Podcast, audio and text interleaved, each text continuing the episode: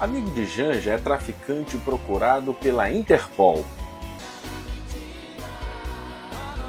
Haddad anunciou o fim do real com a criação da moeda comum Brasil-Argentina. Lula aumentou o auxílio reclusão. Cláudia Raia recebeu 5 milhões da Lei Rouanet. E por aí se foram os primeiros 30 dias do governo Lula, enfrentando muita fake news, a principal estratégia da extrema-direita para manter viva a chama da oposição bolsonarista. Para além das mentiras, golpes e contragolpes, acompanhe as análises reais, verdadeiras e concretas da situação brasileira nesses primeiros 30 dias do governo Lula. Convidamos Gilberto Marigoni, Luiz Fevereiro e Arlete Borges para nos ajudar nessa análise. Sem cair na mentira, confira aqui, neste diário de bordo especial 30 dias do governo Lula.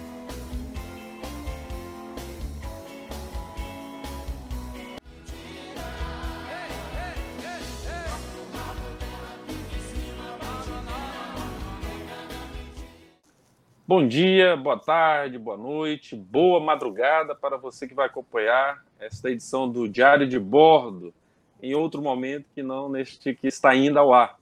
A nossa conversa, os 30 dias do governo Lula, trago um convidado especial, o professor Gilberto Maringoni, professor de Relações Internacionais do Programa de Pós-Graduação em Ciências Sociais e Humanas da Universidade Federal do ABC. Gilberto, te agradeço por abrir a agenda, é, conversar conosco sobre esses 30 dias. Então, para iniciar, em que o governo Lula acertou nesses primeiros 30 dias, Gilberto? Bom, em primeiro lugar, é uma satisfação estar aqui com você, meu companheiro, camarada e amigo Franklin Douglas. É, eu quero falar rapidamente. Eu, eu, o governo Lula acertou muito mais do que errou nesses 30 dias. Primeiro, o Lula consegue, antes mesmo de tomar posse, articular no Congresso o, o, a ultrapassagem do teto de gastos para garantir o Bolsa Família logo de saída no início de ano. Isso foi um feito excepcional a gente não tem notícia de um governo democrático aqui no Brasil, que antes de começar a governar já articula melhor do que o governo que sai. E o governo Lula teve aquela festa que todo mundo acompanhou, que foi uma festa da democracia, um simbolismo muito forte, representantes de diversos setores do povo brasileiro subirem a rampa com o presidente Lula, numa alegria que contagiou todo o país. Isso foi é, é, é, atacado de uma maneira vil, de uma maneira traiçoeira, de uma maneira muito violenta, uma semana depois, no 8 de janeiro, como todo mundo acompanhou, escandalizando o país, o que o bolsonarismo, ou melhor, o que, que o Bolsonaro é capaz de dirigir, o que o bolsonarismo, o que o fascismo é capaz de fazer. É a depredação do palácio, dos três palácios, do, do, do Supremo Tribunal, do Congresso e do Palácio do Planalto, evidenciando o que eles fizeram com o Estado nesses últimos quatro anos. O bolsonarismo depredou o Estado brasileiro. A partir daí, o Lula começou a tomar medidas muito pontuais, mas incisivas, que culminaram com a demissão do golpista que dirigiu o Exército Brasileiro. Aliás, nós temos um problema seríssimo, porque todo o alto comando das Forças Armadas é tomado por bolsonaristas, por golpistas, e o sinal mais claro disso é que não há nenhum general confiável ali. Mesmo esse general Tomás, que está lá, é um general que permitiu o acampamento na porta do seu quartel, é um general que foi ajudante de ordens, foi chefe de gabinete do Vilas Boas, que é aquele outro general que fez o tweet e tentou de toda maneira melar um julgamento do Lula, um habeas corpus do Lula no Supremo Tribunal Federal. Mas a partir disso, o Lula faz é, é, algumas coisas verdadeiramente excepcionais.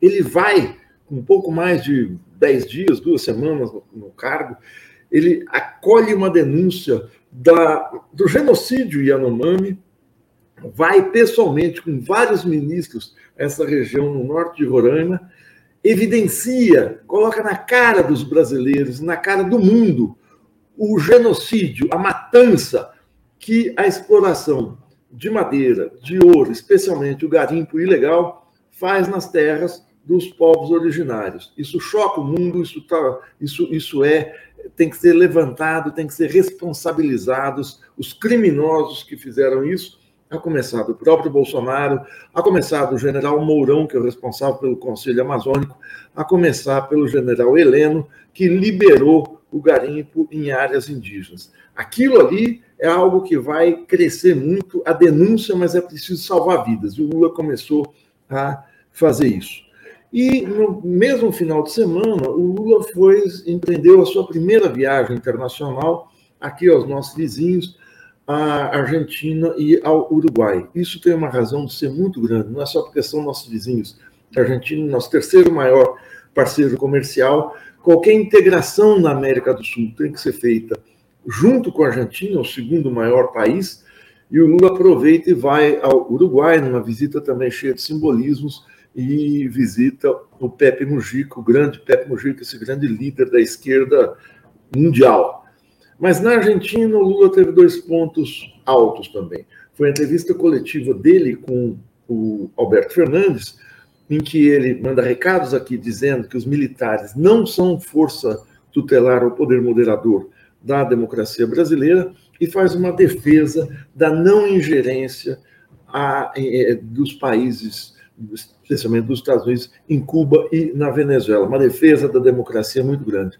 No dia seguinte, ele vai à reunião da comunidade de Estados latino-americanos, no qual ele é estrela principal, e vai ao Uruguai. O terceiro grande ponto que o Lula fez foi recusar-se a se aliar à OTAN, a Organização do Tratado do Atlântico Norte, que, que é a principal responsável pela guerra da Ucrânia a Ucrânia, se entrar na OTAN, coloca a segurança da Rússia em risco. O chanceler alemão, o presidente Macron e o próprio presidente Biden pressionaram Lula a fornecer munição para os tanques alemães que estão sendo enviados à Ucrânia. Lula falou: essa guerra não é nossa. No que ele agiu muito certo. Essa guerra não é do Brasil, nossa guerra é contra a fome. Enfim, mesmo com a visita aqui do presidente, do, do primeiro-ministro Olaf Scholz e outras visitas que aconteceram durante a sua posse, o vice-presidente chinês, o presidente da Alemanha e agora uma extensa e é, é, importante é, agenda internacional, aí dos Estados Unidos, aí da China, vão completar esse começo do governo Lula. E há também na nomeação de vários ministros aí muito importantes, com destaque principal que é a surpresa desse começo de governo, que é o ministro Geraldo Alckmin, que todo mundo dizia que ia ser a direita do governo. O discurso de posse dele foi absolutamente desenvolvimentista, papel do Estado, papel do BNDES e vamos reindustrializar o Brasil. A ministra da Saúde, Anísia Trindade, também é um tento muito grande. Ela teve na Argentina fazendo, começando a fechar acordos sanitários com o país. Silvio Almeida, Aniele Franco, enfim, é um ministério muito bom. Tem alguns pontos preocupantes que a gente fala a seguir.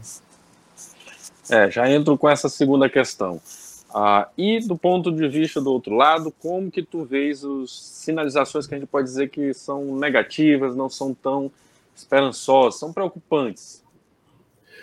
Preocupante é o seguinte: tudo isso que o Lula fez é muito bom, mas não toca a vida cotidiana das pessoas que empobrecidas, desempregadas, sem dinheiro, com fome, a não ser o Bolsa Família a recusa da área econômica em permitir, autorizar o aumento real do salário mínimo é algo gravíssimo. Vão falar, ah, mas vai aumentar de 1.302 para 1.320, não importa. É você sinalizar que a sua prioridade é o povo, que não é só de gogó. O ministro Fernando Haddad age de uma maneira muito ruim, muito negativa, e acho que é o ponto de preocupação maior com esse governo, porque ele deu semana passada uma entrevista ao jornal Valor Econômico que ele não diz uma palavra sobre crescimento, desenvolvimento, emprego, salário, bem-estar, mas só sobre ajuste fiscal. Onde é que nós vamos cortar? Vamos diminuir aqui? Vamos fazer superávit primário? Enfim, aquele linguajar de economia que não toca a vida real das pessoas. Esse é o principal problema que nós temos hoje, tem que virar a área econômica. O segundo, é claro, é na área militar. O ministro Múcio é um homem imposto pelos militares é um homem da ditadura, formado na ditadura militar, um homem de direita, um homem que no Tribunal de Contas da União reprovou as contas da presidenta Dilma e abriu espaço para o golpe de 2016, e é um sujeito que quer negociar com os militares se os militares vão ou não comemorar o golpe de 64. E o Múcio está já fora do governo, prejudica o governo e atrapalha muito.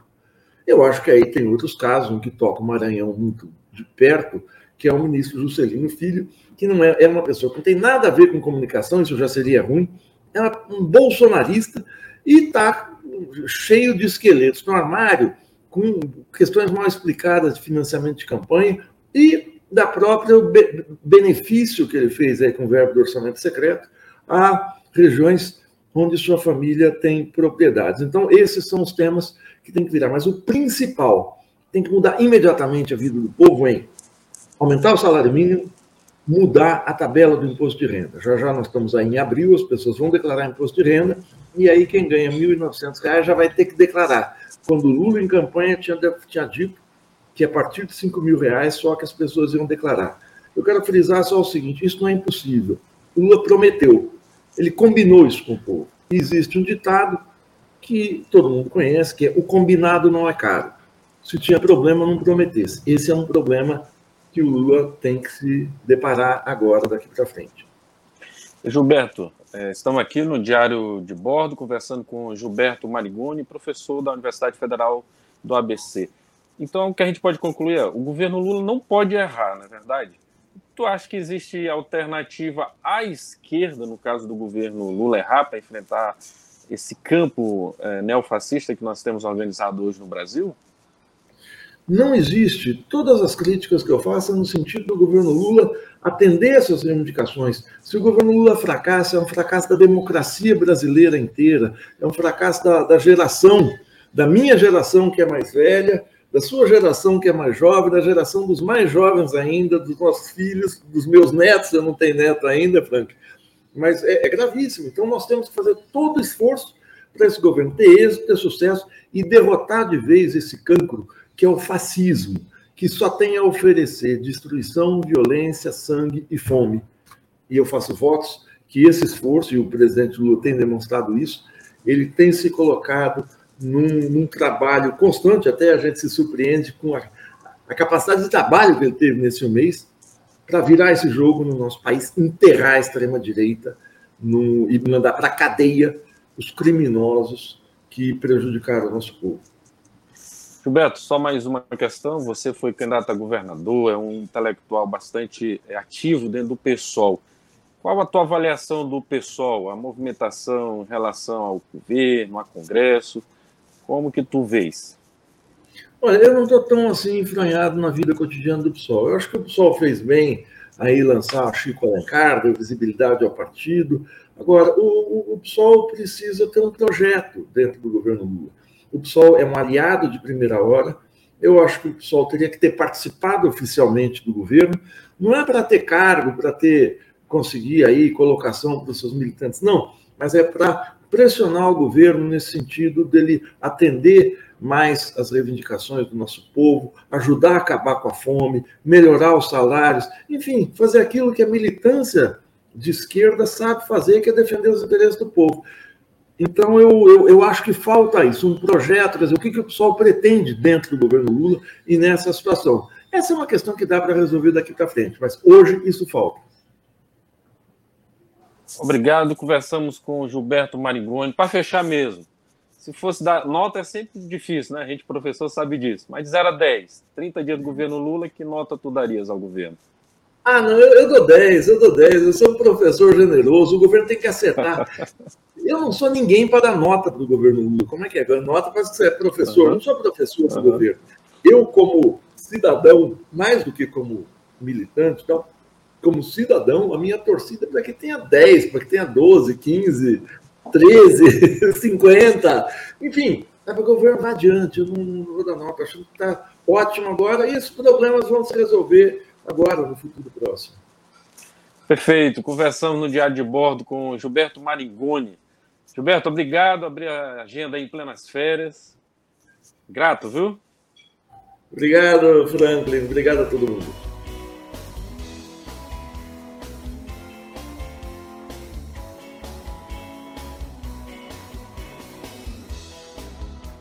Olá, Franklin. Um prazer falar com seus ouvintes. E é, em relação a essa primeira questão, eu diria que, tendo em vista que o governo do Lula ele resulta de uma articulação de uma frente ampla, amplíssima até podemos dizer, eu confesso a você que até me surpreendi com a contundência com que o Lula abraçou certas pautas que são bastante caras para a esquerda.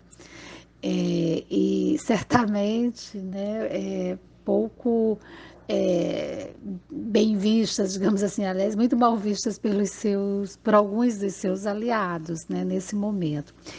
Dois pontos são muito emblemáticos, né? Por exemplo, um deles é como que o Lula é, assumiu a defesa de alguns é, de políticas né, relacionadas aos direitos sociais. A, o primeiro deles foi o, o aumento do Bolsa Família, que não estava dado no, no, orçamento, todo mundo lembra, foi preciso uma negociação muito exaustiva né, para assegurar isso, e foi conseguido, sob uma crítica permanente daqueles que se alinham mais ao mercado e que não toleram qualquer política é, distributiva, qualquer política social, mas isso foi bancado pelo governo e eu considero uma sinalização muito assertiva e muito importante.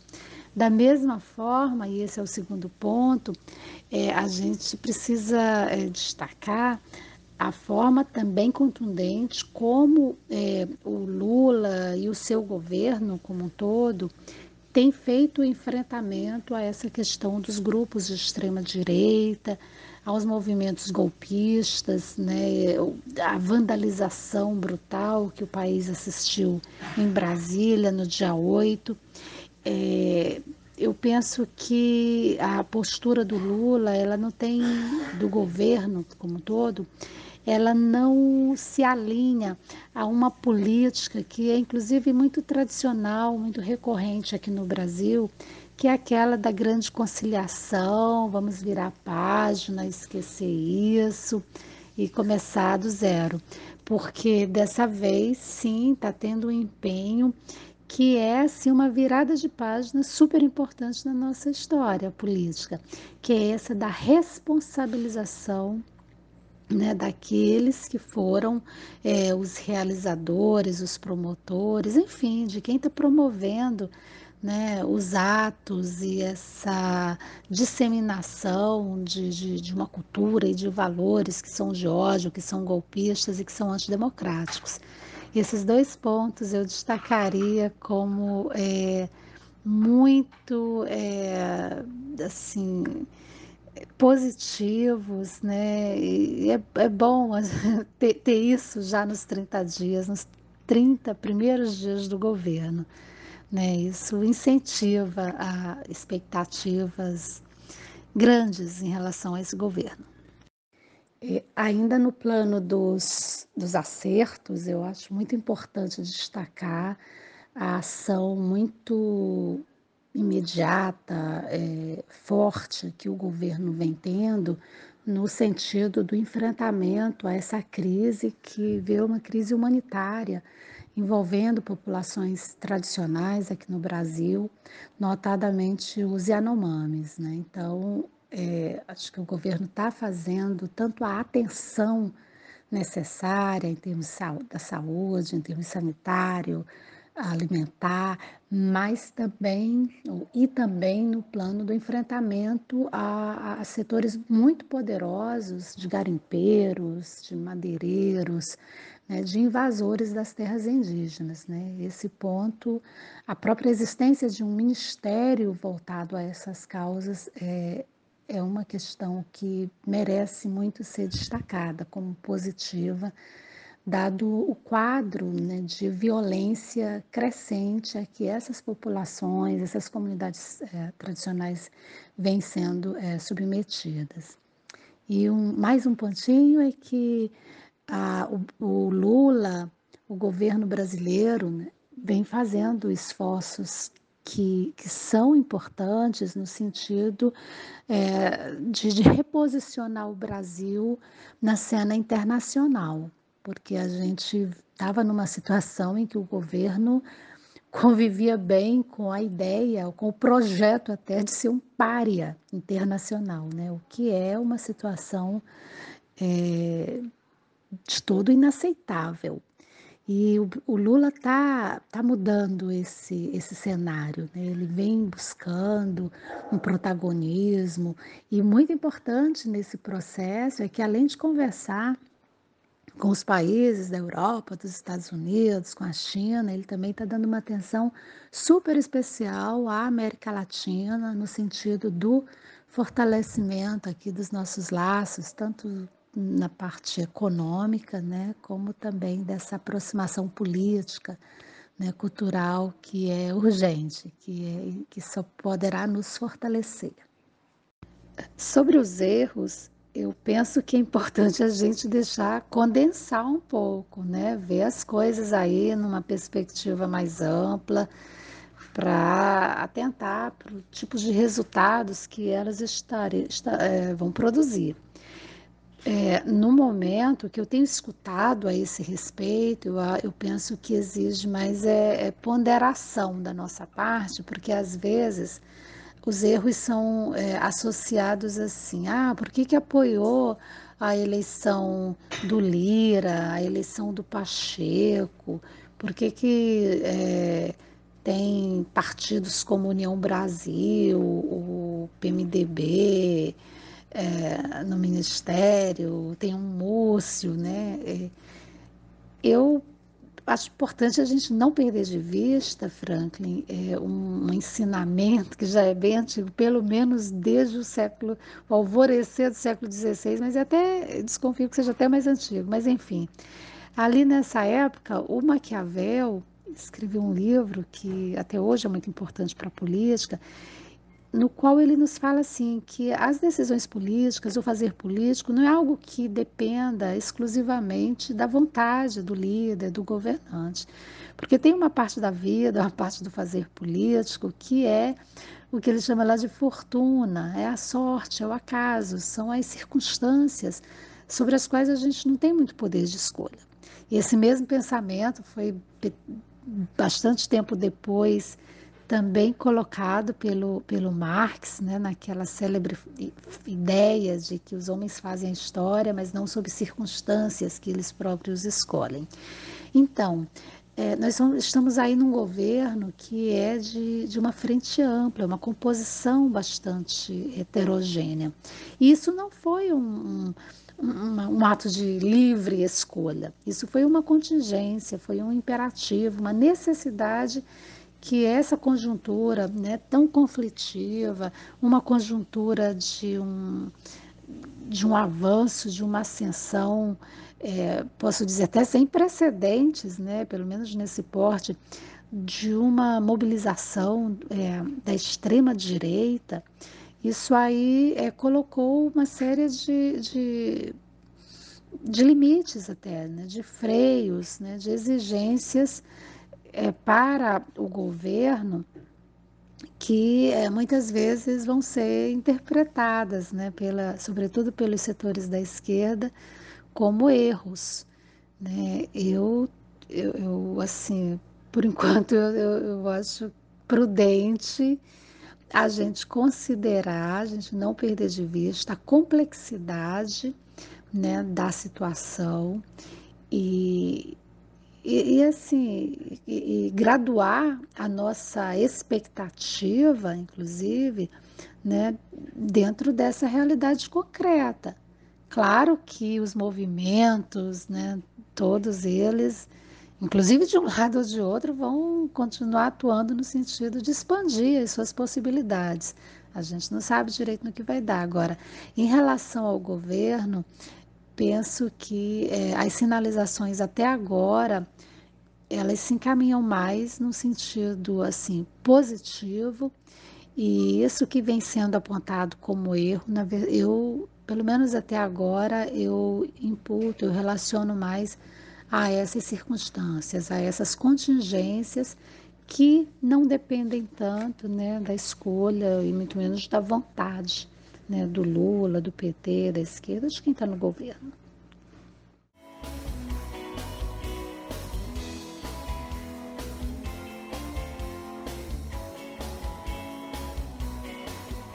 É Luiz Fevereiro, economista formado pela Universidade Federal do Rio de Janeiro, experiente político, militante ativista e membro da direção nacional é, do Partido Socialismo e Liberdade, PSOL.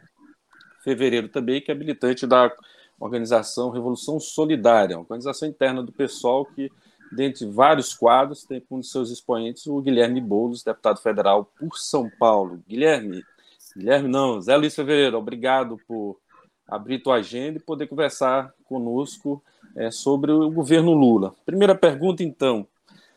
30 dias do governo Lula, é, Zé Luiz Fevereiro.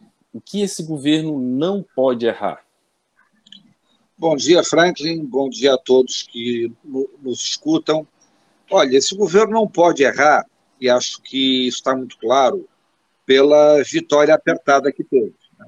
Não, não tem margem para poder errar. Nós estamos com muito pouca margem de segurança. Eu diria que a base social que deu origem ao PT e ao Lula e que possibilitou que o Lula vencesse as eleições de 2002, que tinha como seu núcleo central a classe trabalhadora assalariada urbana, essa base social ela não é mais majoritária e ela perdeu a capacidade de hegemonizar um bloco de poder político. A vitória do Lula ela, ela ocorre por um conjunto de circunstâncias, por uma frente que uma fração da burguesia nacional resolveu apoiar, não é desprezível o papel que a Rede Globo teve, e pela pandemia que produziu um desgaste adicional ao Bolsonaro. Mas se olharmos a configuração social, nós vemos que em setores expressivos das classes trabalhadoras, particularmente aquelas que não têm o seu processo de inserção, a sua inserção no processo produtivo, mediado por uma relação de assalariamento, a maior parte dessas classes trabalhadoras votaram em Bolsonaro. Então, é, assim, Bolsonaro, com todas, todos os seus problemas, com todos os crimes que lhe são imputados, ele deu expressão a uma base social com parcelas importantíssimas das classes trabalhadoras que não veem no Estado garantidor de direitos, que olham para o Estado e veem o Estado apenas como quem controla, vigia, fiscaliza, cobra impostos e pune. Quando Bolsonaro falava em liberdade, ele não estava falando da liberdade no conceito da Revolução Francesa, no nosso conceito de quem defende liberdade no sentido de nenhum tipo de cerceamento aos direitos do homem. Quando ele falava em liberdade, ele estava falando em retirar o Estado do controle, em não fiscalizar a invasão de garimpeiros em terra indígena, em não em tirar o IBAMA e a Polícia Florestal da fiscalização do desmatamento da Amazônia, em retirar a fiscalização dos órgãos públicos sobre a utilização de agrotóxicos, em retirar a fiscalização sobre se as reservas legais na produção rural estão sendo cumpridas ou não, em retirar a fiscalização do Ministério do Trabalho para saber se os trabalhadores que hoje trabalham em empresas estão legalizados, se têm carteira assinada, se seus direitos estão sendo cumpridos.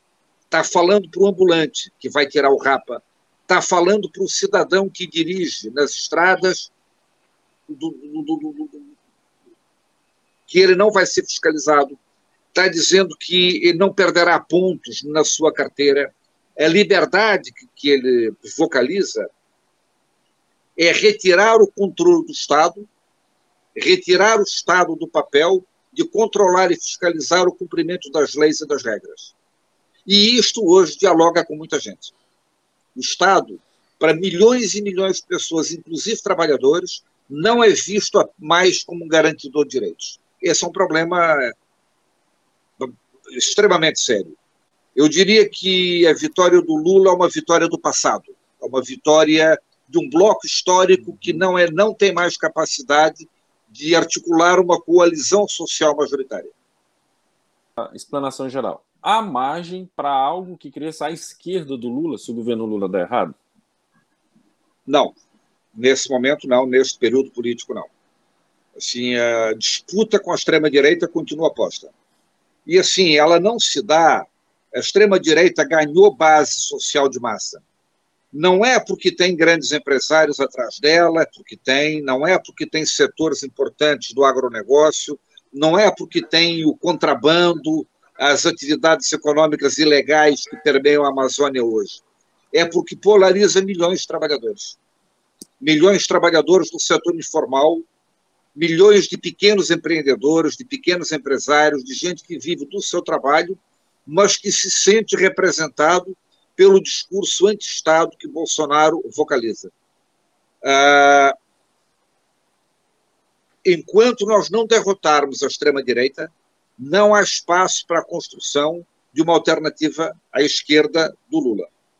E derrotar a extrema-direita significa, implica em retirar-lhe essa base de massa. A extrema-direita continuará existindo, chegou para ficar. O que nós não podemos aceitar é que ela continue tendo possibilidades de disputar poder. Portanto, é preciso retirar a extrema-direita base de massa. É preciso retirar milhões de trabalhadores das periferias urbanas, do campo, do, de toda a região amazônica. É, é expressivo o fato de que Bolsonaro ganhou as eleições em Roraima, Rondônia, no Acre, de forma muito expressiva, e no sul do Pará. Isto é exatamente a fronteira do desmatamento. É exatamente a fronteira da predação ambiental. É preciso não apenas reprimir as atividades ilegais, mas construir uma outra atividade econômica que dê sustento, bem-estar e progresso social para milhões de pessoas que têm hoje a sua subsistência ligado à predação ambiental e a atividades ilegais. E nesses mesmos primeiros 30 dias, o que, que tu vês assim, ó, o governo sinalizou equívocos, sinalizou erros? Olha, nos acertos, assim, acertou muito no enfrentamento à tentativa de golpe do dia 8 de janeiro, né? no enfrentamento a isso, e não recuar perante perspectivas de acomodação com as Forças Armadas e com o golpismo entranhado dentro delas, acho que foi bastante firme nisso, esse é o dado bom. Uh, basicamente, eu diria que o mês, esse mês, esses 30 dias da política brasileira giraram em torno disso, né? giraram em torno da contraofensiva contra o golpismo, isso foi o centro. Mas, daqui para frente, vale uma frase que acho que foi do Delfineto, quando o Collor tomou posse é preciso abrir a quitanda todos os dias com berinjela fresca e troco no caixa. Uhum. Significa o seguinte: o governo tem que produzir condições para que as pessoas possam conseguir emprego, mais do que emprego, conseguir trabalho, conseguir renda e melhorar a sua vida. Esse é o centro. O centro do debate é esse. E para isso tem que superar a crise econômica. Há uma crise, há uma recessão Uh, empresas estão demitindo hoje, há uma desaceleração significativa da atividade econômica e é preciso que o governo adote medidas contracíclicas, contracíclicas em relação a isso. Não é o que está no pacote do Haddad. O pacote do Haddad é um pacote muito ruim para o governo Lula. Para o governo Lula. Porque é um pacote que reforça uma dinâmica já em curso de redução da atividade econômica. Fevereiro, falaste dos pontos positivos, negativos. Não poderia concluir aqui esse nosso momento de conversa sem te perguntar. E o pessoal nisso tudo? Como tu analisa a posição do partido, a indicação da Sônia, a, a movimentação dentro da Câmara? Qual a tua avaliação? Olha, a posição majoritária do PSOL é a posição de caracterizar que o governo Lula precisa dar certo nós não temos condições de ancorar uma alternativa à esquerda a esse governo com capacidade de disputar poder neste período político. Portanto, a nossa aposta é ajudar a viabilizar o governo Lula. E isso é uma posição muito consolidada no PSOL. Por outro lado, o PSOL mantém graus de autonomia em relação ao governo. A autonomia nunca é uma coisa absoluta, né? A autonomia era sempre uma coisa mediada pela, pelo posicionamento político em que a gente está. Se nós fôssemos um partido de oposição, nós teríamos autonomia quase total em relação ao governo. Não somos. Nos caracterizamos como um partido da base do governo. Portanto, a autonomia é uma autonomia relativa. significa que a gente irá tratar das nossas diferenças com o governo de uma forma que não é aquela que nós trataríamos se fosse um governo ao qual nós nos opuséssemos. Né? Então, essa mediação vai ter que ser feita o tempo todo. Mas acho que é fundamental que o PSOL se some às mobilizações para a recomposição de orçamento dos ministérios. É preciso recompor o orçamento da saúde, o orçamento da educação, é preciso recompor os salários das universidades, defasados e congelados há seis anos, é preciso reaparelhar o IBAMA, reaparelhar toda a máquina de fiscalização ambiental, é preciso retomar investimentos na região amazônica, não apenas para garantir a fiscalização e monitoramento, mas também para gerar emprego. É preciso que haja investimentos maciços em relação a isso, gerar trabalho fora da economia clandestina da predação ambiental. Há uma série de demandas reprimidas e o papel do PSOL é estimular que essas demandas exerçam pressão para que o governo execute esses gastos.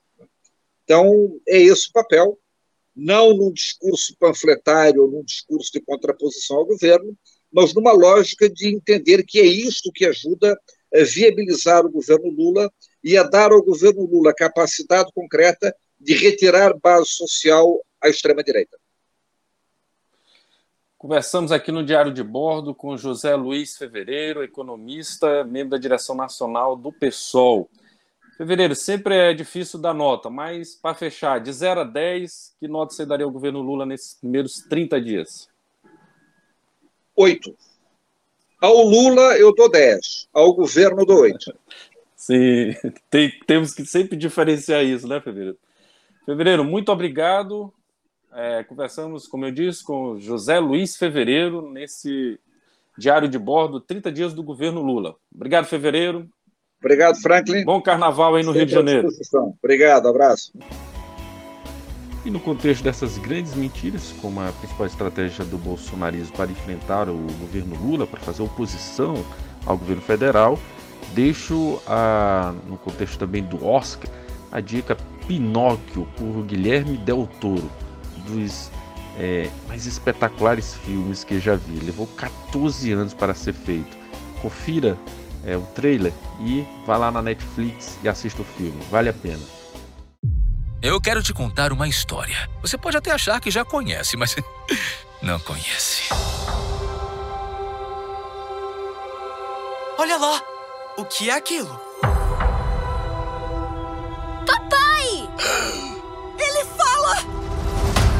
É só um boneco. Não sou, não. Sou um menino de verdade. As pessoas, às vezes, têm medo de coisas que elas não conhecem. Eu não entendi. Ah, achamos ele! Nossa estrela! Todos vão amar você e gritar o seu nome, Pinóquio. Pinóquio! Uma coisa que eu queria te dar. É um livro didático. Ele já foi de um menino muito especial. O menino que você perdeu? Papai! Chega de baboseira! Oh, aonde você vai? Fala que eu amo ele. E que eu não vou mais ser um fardo. Olá?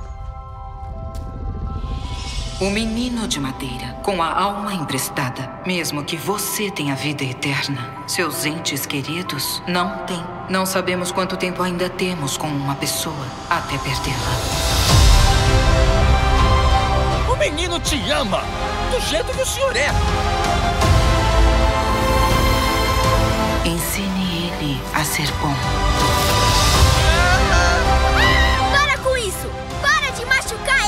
Você pode até não ter cordas, mas eu te controlo. Por favor, traga ele de volta pra mim. Papai! Pinóquio!